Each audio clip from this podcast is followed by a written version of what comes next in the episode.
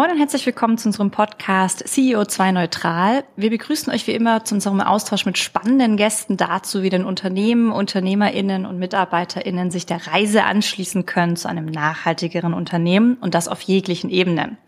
Wir als Fed Consulting befinden uns ja auch schon seit ein paar Jahren auf der Reise zu mehr Nachhaltigkeit und nehmen euch da so ein bisschen mit und vor allem mit zu dem spannenden Austausch, den wir so haben. Denn am Ende glauben wir ganz fest daran, dass es eben nur gemeinsam geht und nur wenn wir uns auch austauschen, Fehler, aber auch Erfolge miteinander teilen.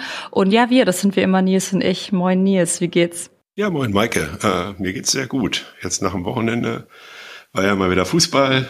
Äh, St. Pauli hat gewonnen, war spitze. Und äh, ja, wie geht's dir? Mir geht's auch gut. Äh, ich habe es gerade schon im, im Vorgeplänkel erzählt. Ich war am Wochenende auf einem äh, Segeltrip unterwegs äh, von Flensburg aus. Das war richtig schön, hat total Spaß gemacht. Ähm, deswegen, ja, ich bin auch äh, gut erholt aus dem Wochenende gestartet und freue mich vor allem ähm, auf die nächsten Minuten mit unserem Gast. Wen haben wir denn da, Nils? Ja, wir haben Henning Olson da. Henning ist schon lange Geschäftsführer, seit 2003 von Epson Deutschland und ist gleichzeitig auch noch Director Sustainability von Epson Europe. Epson kennt man ja, das hat sich aber eben auch auf die Fahnen geschrieben, also sowohl die Druck, die Projektions, aber es gibt ja auch noch Wearables, Robotik, äh, Technologien so zu entwickeln, dass sie auch ihren Kunden helfen, die eigenen Nachhaltigkeitsziele zu erreichen. Ja. Und Henning ist, und das hat sich war auch im Vorgespräch äh, äh, echt interessant, äh, davon überzeugt, dass Unternehmen, aber auch Privatpersonen äh, die Verantwortung haben, eine nachhaltige Zukunft zu schaffen, sowohl in sozialer als auch ökologischer Hinsicht. Ja, und ich bin total gespannt auf unseren Austausch. Äh, herzlich willkommen, Henning. Wie geht's dir? Moin, moin, Grüße nach Hamburg. Ja, es war ein heißes Wochenende und äh, äh, es ist im Moment auch noch ziemlich schwül. Ne? Wir werden ja über das Thema Klimakrise, was können Unternehmen tun, was können jeder ein, was kann jeder Einzelne tun, noch sprechen. Aber ich versuche immer mein Bestes zu tun. Ich habe allerdings viel Wasser getrunken am Wochenende bei der Wasserknappheit. Also die Zeiten, die Zeiten stehen auf äh, Veränderung. Aber ansonsten geht es mir gut. Absolut. Wir starten immer ganz gerne am Anfang mit der Frage, wie du denn zum Thema Nachhaltigkeit gekommen bist eigentlich. Also würdest du sagen, schon immer, das ist, äh, ich trage das schon immer mit mir rum und bin schon äh, immer auf die Straße gegangen. Hat sich das entwickelt im Laufe des Lebens? Gab es ein einschneidendes Erlebnis, wo du sagst, da hat es irgendwie Klick gemacht? Kannst du uns da ein bisschen was erzählen? Ja, alles das. Du darfst das auch gerne noch kurz ausführen. Ja, schon immer. Und äh, ich bin da früher auch auf die Straße gegangen. Also in unserer, in meiner Generation äh, hat man das so gemacht. Heute bei der Generation Z ähm, ist man vor Corona auch auf die Straße gegangen zum Thema Klimawandel. Äh, wie schaffen wir Veränderungen? Was ist bei dem Thema Nachhaltigkeit wichtig für mich persönlich? Ja, ich komme vom Lande und ich bin auf dem Land groß geworden. Und das war damals äh, im letzten äh, Jahrtausend, äh, im letzten Jahrhundert, das war das letzte Jahrtausend, im neuen Jahrtausend, ähm, war das noch relativ sorgenfrei. Ne? Man konnte raus und abends kam man wieder rein und die Eltern hatten sich keine Sorgen gemacht. Ja? Wir haben äh, Lager gebaut und äh, äh wir haben ähm, Jäger aufgemischt, haben uns über die Bauern geärgert und so, also sehr naturnah ich habe alles das, was, was aus den Nestern fiel, mitgebracht und aufgezogen. Also ich bin äh, eigentlich ein Junge vom Land. Das hat mich natürlich geprägt. Ich bin mit Pferden und äh, Tieren groß geworden und äh, habe immer sehr genau hingeguckt, ähm, äh, wie es der Natur geht und was die Menschen da so rauskippen oder reinkippen. Die Bauern, Ölwechsel auf dem Feld zum Beispiel, die Picknick-Partys, äh, alles liegen gelassen. Ja, ich bin auch einer, der alles immer aufhebt. Also insofern bin ich da persönlich auch sehr leidenschaftlich an dem Thema, wie kann man die Umwelt äh, doch besser schützen oder auch persönlich äh, äh, einen Beitrag dazu leisten.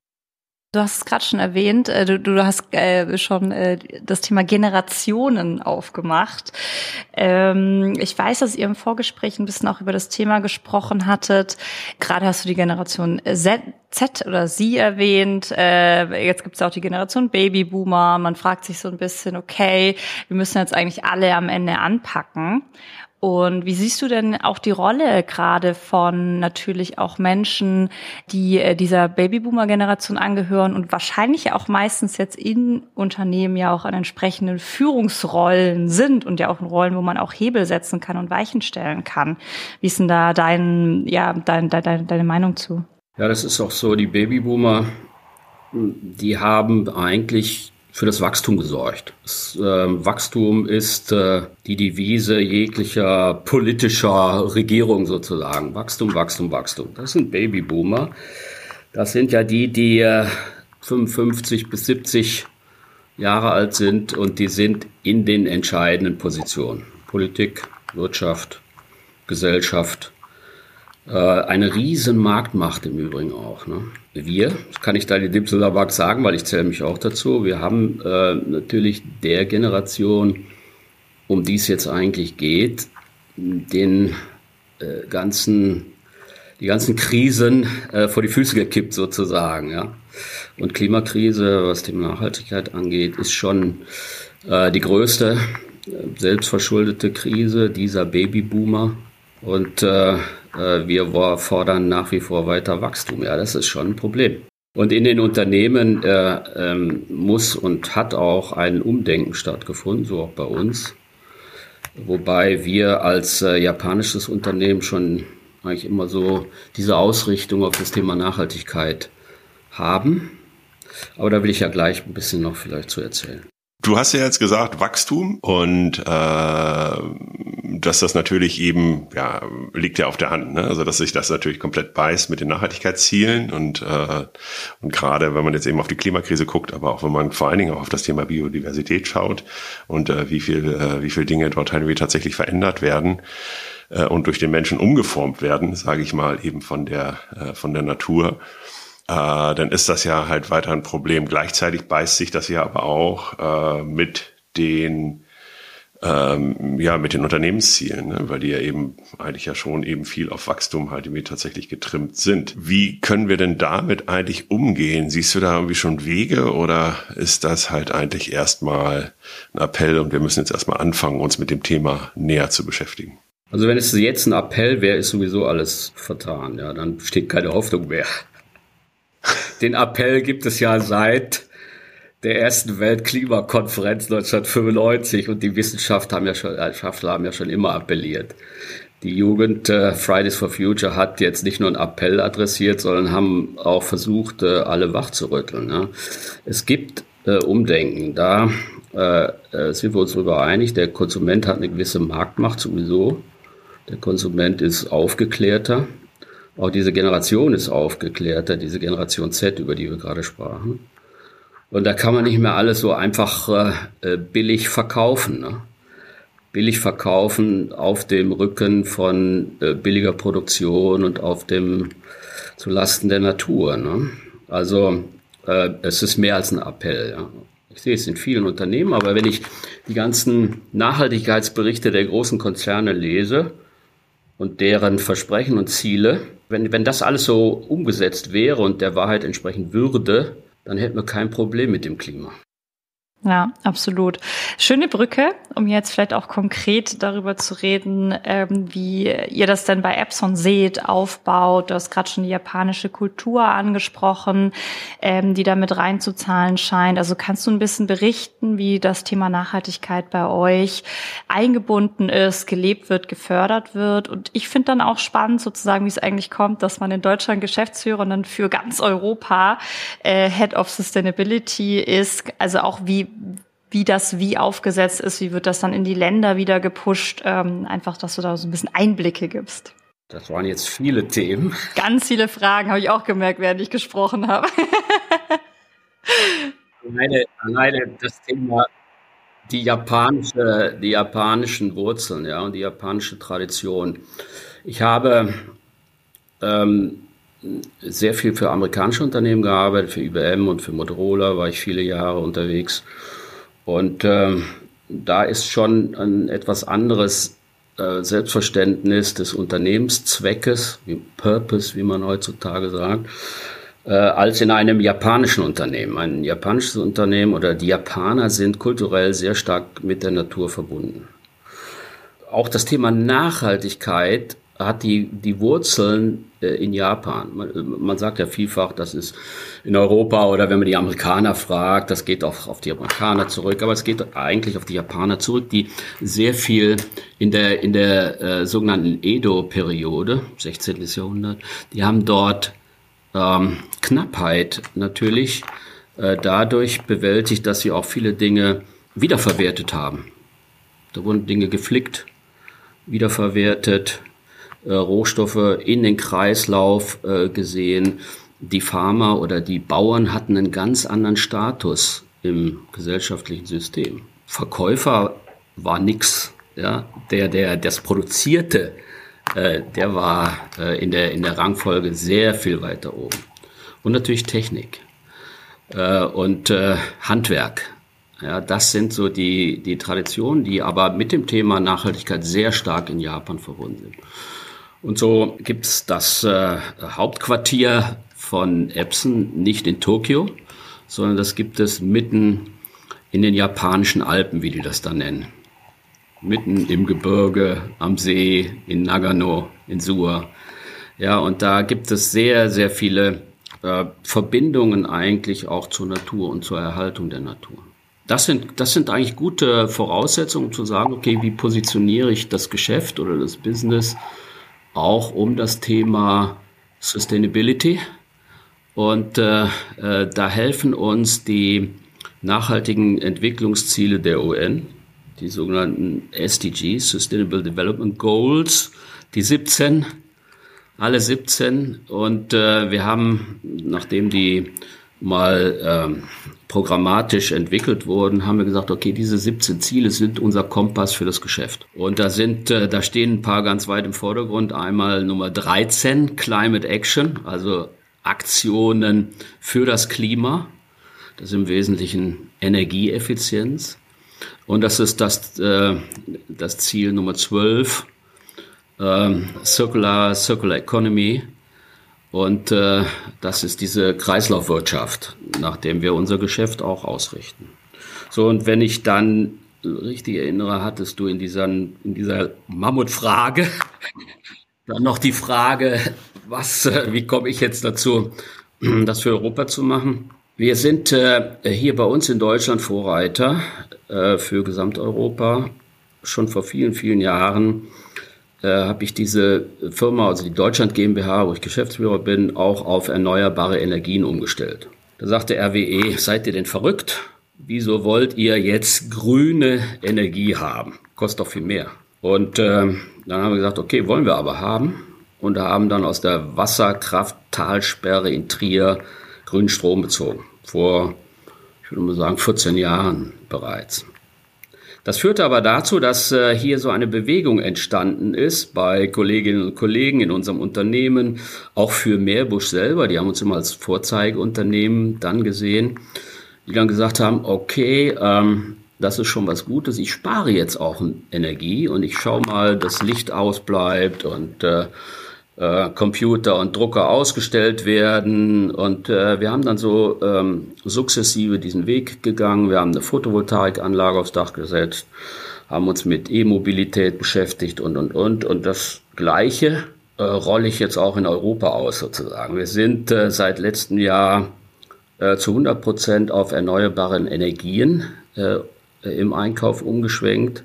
Selbst in unserem großen Logistik- und Distributionszentrum für Gesamteuropa haben wir jetzt erneuerbare Energien im Einkauf. Und das ist, wenn man vielleicht aus diesem Podcast einen etwas rausziehen könnte, ja, das Wichtigste für die, äh, diese äh, Klimakrise und das Wichtigste, was Unternehmen tun können, umschwenken auf erneuerbare äh, Energie. Und ähm, äh, das Thema hat ja auch an Dramatik gewonnen. Ich schweife gerade ein bisschen ab übrigens, Mike Neil. Das mag gar nicht. Das hat, Das hat ein bisschen an Dramatik gewonnen äh, durch den Ukraine-Krieg, ja. Und äh, jede Kilowattstunde hilft. Die Kampagnen der äh, Bundesregierung kennen wir. Wir haben jetzt auch ein Programm hier aufgelegt, obwohl wir alles auf erneuerbare Energien haben, aber wir sind leider noch von Gas abhängig auf der, auf der, äh, auf dem, für den Winter, für die, für die Wärme. Ähm, wir haben jetzt Programm aufgelegt, wo wir nochmal 20 Prozent äh, Energie sparen werden. Und das äh, ist relativ simpel, wenn man mal durchs Unternehmen guckt, wo man das alles machen kann. Ne? Beginnt damit, dass ich mir eigentlich nicht mit warmem Wasser auf der Toilette die Hände waschen muss. Daneben steht übrigens auch ein Desinfektionsspender für Covid-Händewaschen äh, sozusagen. Oder in der Tiefgarage brauche ich auf, auf allen Plätzen eine Beleuchtung. Die ist sowieso offen nach den Seiten, da kommt Sonnenlicht rein. Und äh, was machen wir im Winter? Können wir, müssen wir bei 22, 24 Grad arbeiten oder können wir das auch bei 19 Grad tun? Alles das läuft im Moment so in den Programmen, aber essentiell ist der Umstieg auf erneuerbare Energien, wo immer das möglich ist. Jetzt hast du was spann also was sehr sehr spannendes gesagt, wie ich finde. Du hast ja zum einen gesagt, dass ja die MitarbeiterInnen sozusagen sich dann auch ähm, engagieren und das auch so ein bisschen vorangetrieben haben und unter anderem genannt als Maßnahme, ja, dann kann man ja auch mal ein paar Drucker abstellen oder weniger drucken. Jetzt ist ja ein Teil eures Geschäftsmodells, Drucker und Scanner zu produzieren und zu verkaufen. Wie diskutiert ihr das denn intern? Also im Sinne von ähm, auf, auf Verzicht natürlich auch zu appellieren ähm, und andererseits dann vielleicht auch in Kauf zu nehmen, dass weniger Produkte nachgefragt werden, wenn das eben alle Firmen so tun. Da kann ich auch wieder nur etwas länger zu antworten. Wichtig ist, dass ich äh, effizient drucke. Also erneuerbare Energien sowieso, dann energieeffizient drucken. Da gibt es zwei Drucktechnologien. Einmal die Lasertechnologie, eine Seite 800 Watt Lasertechnologie oder die Tintentechnologie von Epson, eine Seite 28 Watt. Da ist ja schon eine Riesenspanne dazwischen. Wir haben keine Laserdrucker. Wir haben nur Tinten. Technologie und die ist energieeffizient. Man kann das sehr schön rechnen auch gegen ähm, Verbräuche und gegen CO2. Ja, es gibt ja CO2-Äquivalent, Kilowatt äh, CO2-Äquivalent. Ja, da kann man sehr schön rechnen und äh, nicht nur den Kolleginnen und Kollegen, das haben wir damals gemacht, als wir umgestellt haben von äh, Laser auf Tinte, aber auch unseren Kunden rechnen wir das vor. Das ist ein ganz, ganz wichtiger Schritt, wenn ich sage, äh, ich muss noch drucken. Und dann ist die Frage äh, bei dem Thema Drucken, den, den Drucker, also die Hardware, so lange wie möglich äh, in Use, also im Gebrauch zu lassen. Woran verdienen wir Geld? Wir verdienen dann Geld über den Service und den, den Print-Service äh, bei, diesen, bei diesen Druckern. Wenn der dann äh, End of Life ist nach zehn Jahren oder so, äh, wird der natürlich vielleicht in den refurbished, in den Aftermarket gebracht, also in die Wiederverwertung oder dann komplett äh, recycelt. Komplett recycelt heißt, da läuft nichts in die Verbrennung sozusagen. Und hm, nimmt das schon Fahrt auf? Wie ist da dein Eindruck? Ich sage mal so, also jetzt gerade bei Hardware, wir machen ja auch einiges mit Microsoft zusammen, da stellt man halt irgendwie schon fest, dass plötzlich aus der Unternehmensseite äh, immer mehr angefragt wird. Ja, also wir verkaufen jetzt keine Hardware, aber das halt dann irgendwie da halt dann irgendwie schon immer relevanter wird, aus welchen Materialien die Sachen hergestellt werden, wie die CO2-Äquivalente sind, äh, weil die ganzen, äh, zumindest auf Konzernebene, äh, dass die Konzerne das halt wie brauchen, um das eben entsprechend nachzuweisen. Seht ihr das auch? Ja, das so ist das. So ist das. Ist für uns natürlich ein ein großes Fenster oder Business Opportunity. Ja? Denn Mitbewerber, jetzt habe ich über Lasertechnologie gesprochen, Mitbewerber haben diese Tintentechnologie nicht. Und äh, Mitbewerber sagen dann, okay, äh, bei mir kannst du aber CO2-neutral drucken. Wie denn das? Wie denn das? Da werden Ausgleichszertifikate gekauft fürs CO2-Drucken. Das zahlt der Kunde natürlich. Und äh, äh, die 800 Watt stehen nach wie vor im Raum, ja. Aber über die Ausgleichszertifikate äh, werden beispielsweise, ich will mich da jetzt nicht abwertend äußern, aber da werden Projekte gefördert, die den Holzverbrennerofen in Afrika ersetzen mögen. Ja, aber Afrika hat ganz andere Probleme. Nicht unsere, unsere CO2-Werte zu kompensieren, sondern wir haben, aber über die Probleme rede ich jetzt nicht. Ja, nee, das ist aber wichtig. Also, also das Thema, äh, wohin verlagere ich meine Verantwortung, ja? Das ist schon, das ist schon ein Riesenthema. War das da gerade ein Hund im Hintergrund? Ein Hund? Bei Nils? Da hat doch ein Hund gebellt, oder? Vielleicht muss er den Vanis halt gerade für, für alle, die zuhören, äh, das äh, auf jeden Fall das Fenster in dem Bienen sehen verlassen. Vielleicht muss er ja ein Hundsrecht weisen. Das kann natürlich sein. Da ist er wieder. Henning, du sagst ja, du bist gerade sozusagen im europaweiten Rollout, also ähm, sozusagen jetzt das Thema, weil ihr in Deutschland da so Vorreiter seid, jetzt ähm, europaweit eben voranzutreiben. Merkst du, Unterschiede, wie das angenommen wird, das Thema, vielleicht auch kulturell, auch Richtung, äh, ich finde Widerstand ist immer ein hartes Wort sozusagen, aber natürlich ist da vielleicht auch nicht jeder mit offenen Armen und denkt, ja geil, jetzt das Thema Nachhaltigkeit auch noch machen. Äh, kannst du da so ein bisschen erzählen und vielleicht auch, wie du das angehst, so nutzt ihr Multiplikatoren in den Ländern, gibt es für jedes Land, jeden Standort nochmal Sustainability-Beauftragte, also wie gehst du das sozusagen in deiner Verantwortung auch an, europaweit? Also das hatten wir gerade schon gesprochen oder du hattest es auch schon erwähnt, dass äh, die Kunden das nachfragen, immer mehr nachfragen. Äh, ich möchte mit einem Unternehmen zusammenarbeiten, das Verantwortung für nicht nur für die Umwelt, sondern auch für äh, den sozialen Anteil der Nachhaltigkeit äh, trägt. Ja.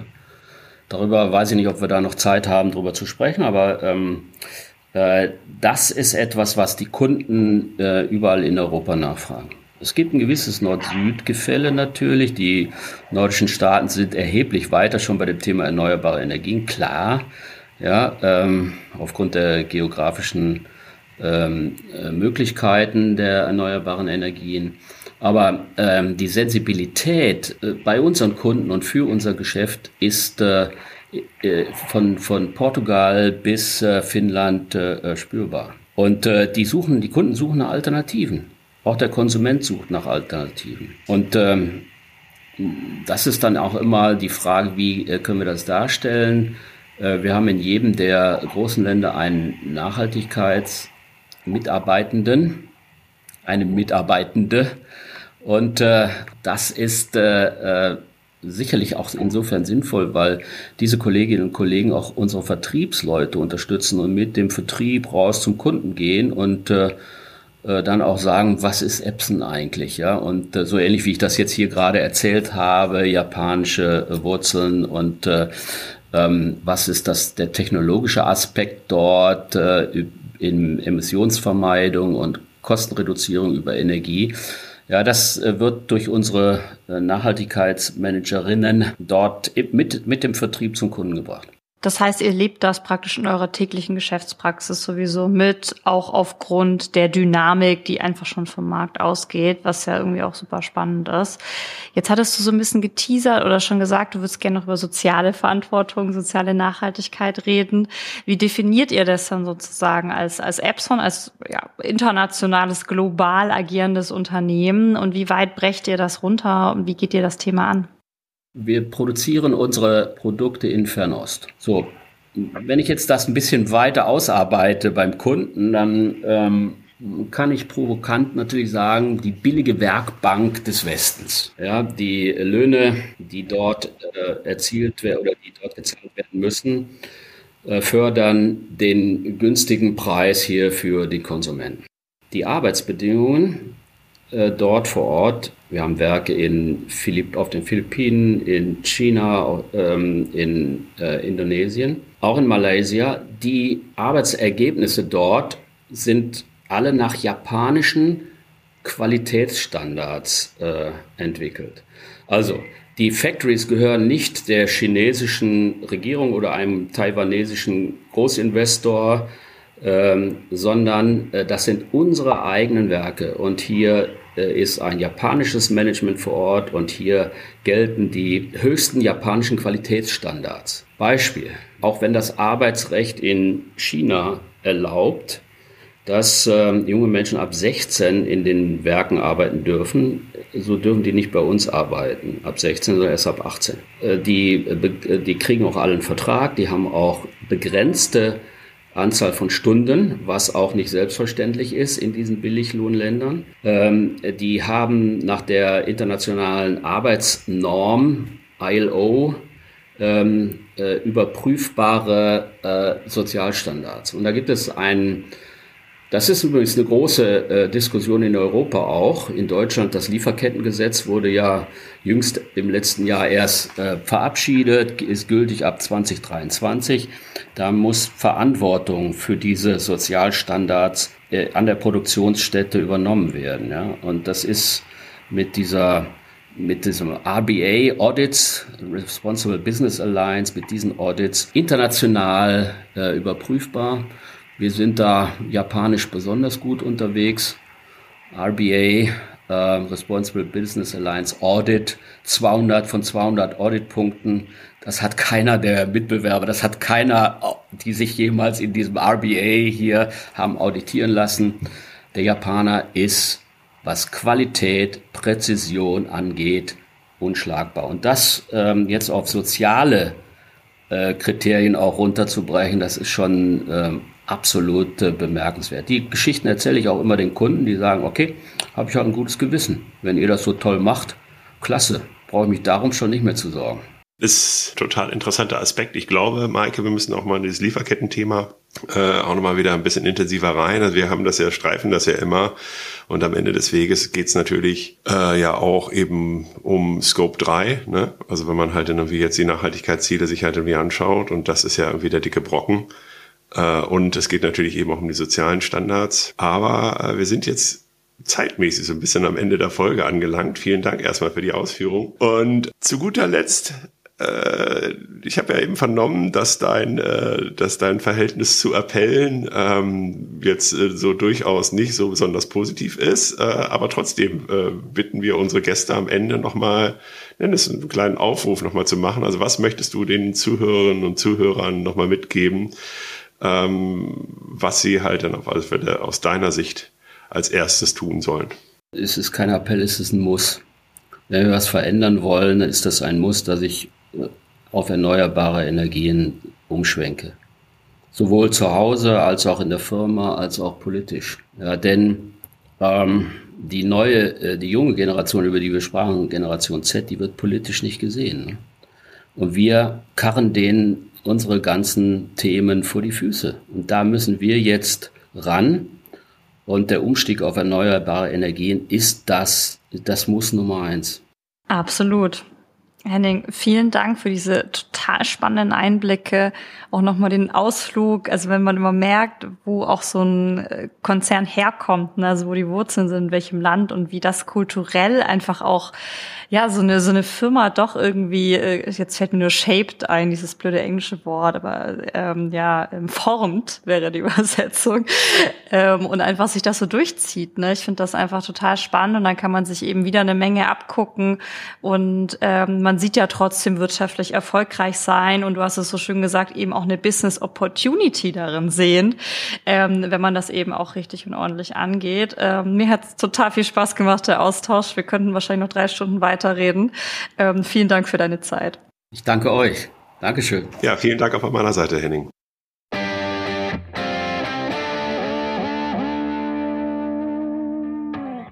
Ja, Nils, wir haben mit Henning gesprochen. Sehr, sehr spannend. Äh, auch coole Rolle, die oder Rollen, die er da ja hat. Ähm, was hast du denn so mitgenommen? Ja, für mich einfach mal mit dem simplen Anfang äh, dieses Thema grüne Energie. Also sich wirklich einen nachhaltigen Anbieter zu suchen und zwar sowohl im Business als auch privat. Das blende ich fast schon immer wieder aus, weil ich denke, das ist selbstverständlich. Aber wenn man sich halt mal die Zahlen anguckt, ähm, wo die Leute ihren Strom beziehen, ist das halt überhaupt nicht selbstverständlich. Und es ist gleichzeitig sicherlich jetzt auch nicht so einfach, gerade eben, wo wir in so einer Energiekrise stecken. Und gleichzeitig umso wichtiger, äh, diese erneuerbaren Energien halt irgendwie auch aktiv nachzufragen und aktiv irgendwie einzufordern. Und das Zweite, was ich wirklich gut finde oder positiv finde, ist, dass eben gerade auf dem B2B-Markt ähm, jetzt wirklich die Nachhaltigkeit und die nachhaltigen Produkte und auch CO2, Circular Economy, äh, aber halt irgendwie auch die sozialen Aspekte aktiv nachgefragt werden, was ja bedeutet, dass die Regularien, die nach und nach mehr und mehr reingezogen werden, eben auch durch die EU anfangen zu greifen. Ja. Ähm, das ist sicherlich halt wie jetzt gerade noch im Konzernumfeld, da ist es schon angekommen, im Mittelstand wird es auch ankommen. Und ich glaube, das müssen wir auf jeden Fall drehen. Also dahin muss es auf jeden Fall, damit man auch nicht die, einfach nur die gesamte Verantwortung beim Konsumenten oder der Konsumentin abkippt. Und du, Maike? Ja, ich habe es ich hab's ja gerade schon auch kurz erwähnt im Gespräch. Ne? Ich finde das nochmal so, also kulturell einfach so spannend.